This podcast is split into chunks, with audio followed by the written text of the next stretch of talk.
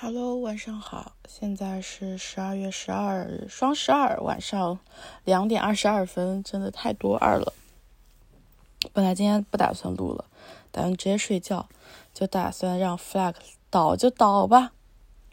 但是，就还是无法忍受自己如此放纵、放飞自我，嗯，所以还是坚持一下，也不是坚持吧，就是心里面。过不去，那就做呗。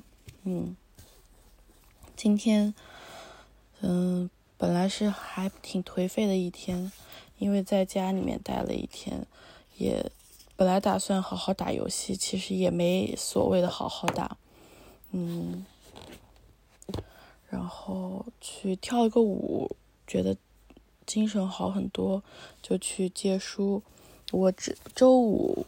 周四晚上预约的四本书都到了，但是我不知道为什么是没有发那个通知给我呢？还是我没有收到？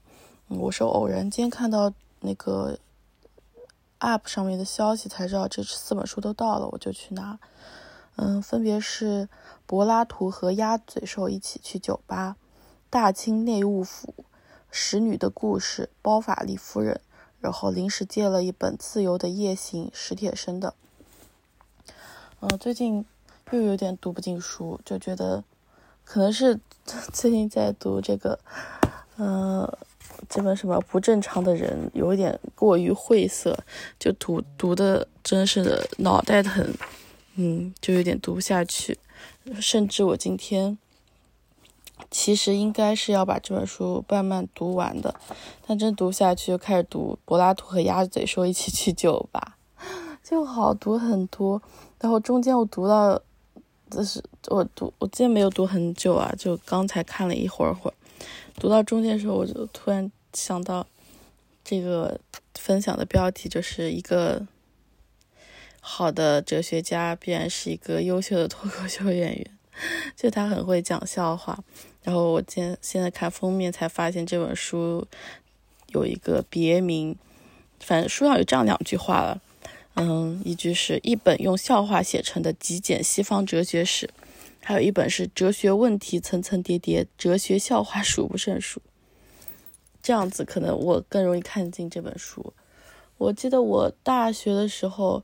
真的还还蛮喜欢看哲学相关的书的，但也不是看哲学原版书了。我真的就看不正常的人都能让我脑脑袋痛成这样子，我怎么去看哲学原版书啊？嗯，当时就是会看，我记得，呃，最印象最深的就是哲学家们都干了些什么，但是现在也基本都忘记了。但当时真的就是钻牛角尖，就啊，人生的意义是什么？我为什么不快乐？嗯，什么？嗯，存在主义危机，我要怎么去解决？我现在的感觉就是，哈哈哈哈哈哈哈哈哈哈哈哈哈哈，嗯，其实就这样一长串哈哈哈，就代表我现在就是没有脑袋的一个人。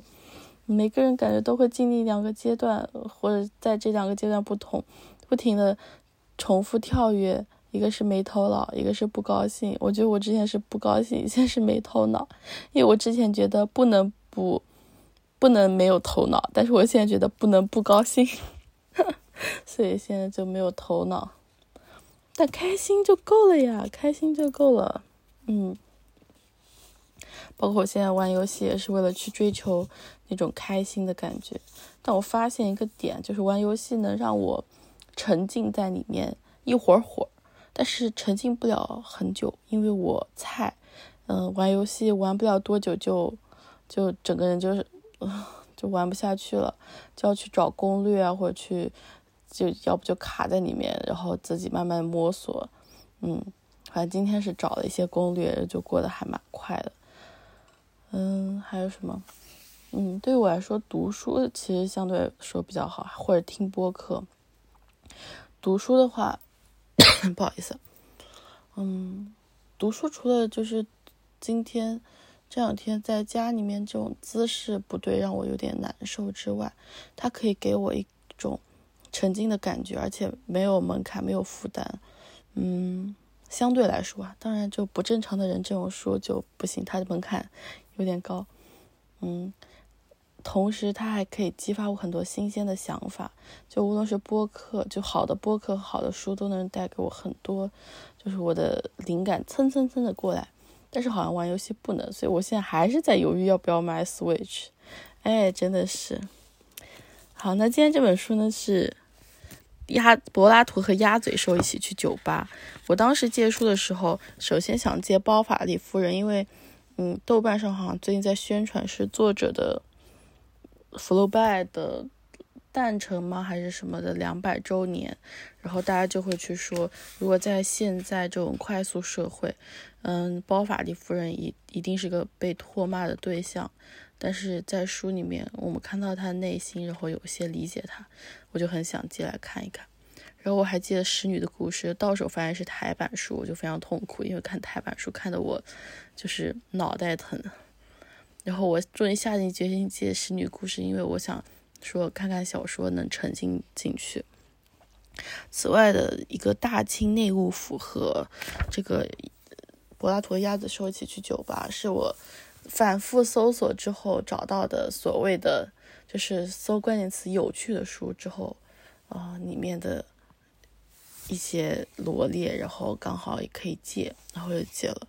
然后史铁生这一本是我真的从小到大就很喜欢读散文，嗯，就是听大家，就是像听一个人在对面跟我慢慢说他内心的感受吧，嗯。我现在觉得人越大，真的越了解自己。就我现在有一种，我不需要去读所有的书，我也不需要去做好所有的事情，我就把我该就是就负责好自己一亩三分地就好了。我不知道这是成长还是一种退步。那我来看一下，柏拉图和鸭嘴兽一起去酒吧。它整个我整本书，嗯，有十个章节，分别讲了形而上学、逻辑学、知识论、伦理学、宗教哲学、存在主义、语言哲学、社会与政治哲学、相对论原哲学，然后还有一个前言和尾声。前言是什么是哲学？学是戏谑的学。尾声是我们来总结一下。在前里面，包括呃前言，还有我读了第一章，它其实里面有很多很幽默的小故事，甚至是笑话，嗯，就还蛮有趣的，就很容易读，甚至有有一些笑话是还蛮低俗的，但是。他只要能让我读下去吧，我觉得就还蛮好。然后，那我来看一看，给大家朗读一下某个部分。嗯，目的论：宇宙有目的吗？根据亚里士多德的理论，万物皆有目的。所谓目的，即理应达成的内在目标。橡果有目的，长成橡树。长成橡树是橡果应达成之事。同样，飞鸟有目的，蜜蜂有目的，蜜蜂有目的，甚至有人说，在波士顿，连焖温焖烤豆都有其存在的目的。目的是实在的组成部分。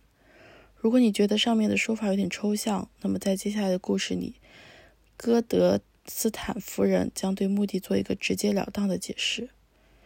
戈德斯坦夫人带着两个孙子在街上散步，遇到一位朋友。对方停下脚步，问两个孩子多大了。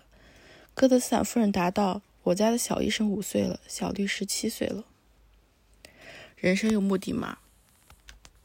亚里士多德认为有。他认为人生的目目的是幸福。这个观点一直以来频频遭到其他哲学家的质疑。亚里士多德死后七个世纪，圣奥古斯丁提出。人生的目的是爱上帝，而对于像马德·海德格尔、马丁·海德格尔那样生活在二十世纪的存在主义者来说，人类的目的是一种不否认自己真实处境的态度活着，尤其不否认死亡。幸福简直简直太肤浅了。关于人生的意义众说纷纭，与之相关的笑话也层出不穷，而哲学家也由此遍地开花。一位求道者听说在印度最高的山上住着全国最睿智的上师，于是他不辞辛劳，翻过山峦，穿过德里，最终来到了这座传说中的山的脚下。此山异常险峻，求道者不一次不止一次踩空跌倒。他最终登上顶峰的时候，已经伤痕累累，遍体淤青了。不过，他寻找的那位上师正在一个山洞口盘腿而坐。哦，睿智的上师，求道者说：“我特意来询问生命的奥秘。”啊，是的，生命的奥秘。上师答道：“生命的奥秘就是个茶杯。茶杯。”我千辛万苦来到这里寻找生命的意义，你却告诉我生命的奥秘是个茶杯。上师耸了耸肩，那也可能不是茶杯吧。故事中的上上师承认了一点：阐述人生目的是件非常棘手的事。此外，如何阐述人生的目的也见仁见智。人生的目的。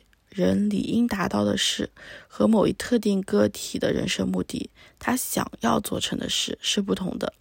下面这这则故事里的主人公牙医山姆，到底是在探寻广义的人生目的，还是仅仅在做自己想做的事呢？显然，山姆的母亲对儿子的人生目的有着自己的见解。山姆。里普西茨是费城的一位牙医，他曾前往印度去寻找人生的意义。山姆的母亲好几个月都没有收到儿子音信，最终他乘乘飞机前往印度，打听最睿智的人住在何处。根据指引，他来到一处一一处进修地，那你的看门人告诉他，想要见上师等得等上一周，而且见面之后只能说说四个字。这位母亲一面耐心等待，一面仔细斟酌要说的话。她最终被引荐给了上师，上来就说：“山姆，回家。”嗯，这个故事我其实没有没有很看懂啊，但是，嗯，就通过这个片段可以看出这本书的整个调性是很轻松愉快的。虽然看不懂，那也没关系，至少好玩嘛。就我现在对人生的态度，就是感觉有一点。嗯，我不知道是一匹鸠鲁，就是享乐主义嘛，还是，哎，我突然忘了那个有个哲学流派叫什么了，但是无所谓，没关系，嗯，开心就好。包括读书，我觉得真的读完就忘，那有什么意义呢？真的追求意义那种，就好累啊。嗯，我在想。之后的生活可能会更静下心来做一些所谓的没有意义的事情，但是坚持去做，比如涂涂身体乳啊，早点睡觉啊，真的，我只要能做到早点睡觉，我就赢了，好吗？那今天就这样子，我现在赶快去睡觉了，你也早点睡，晚安。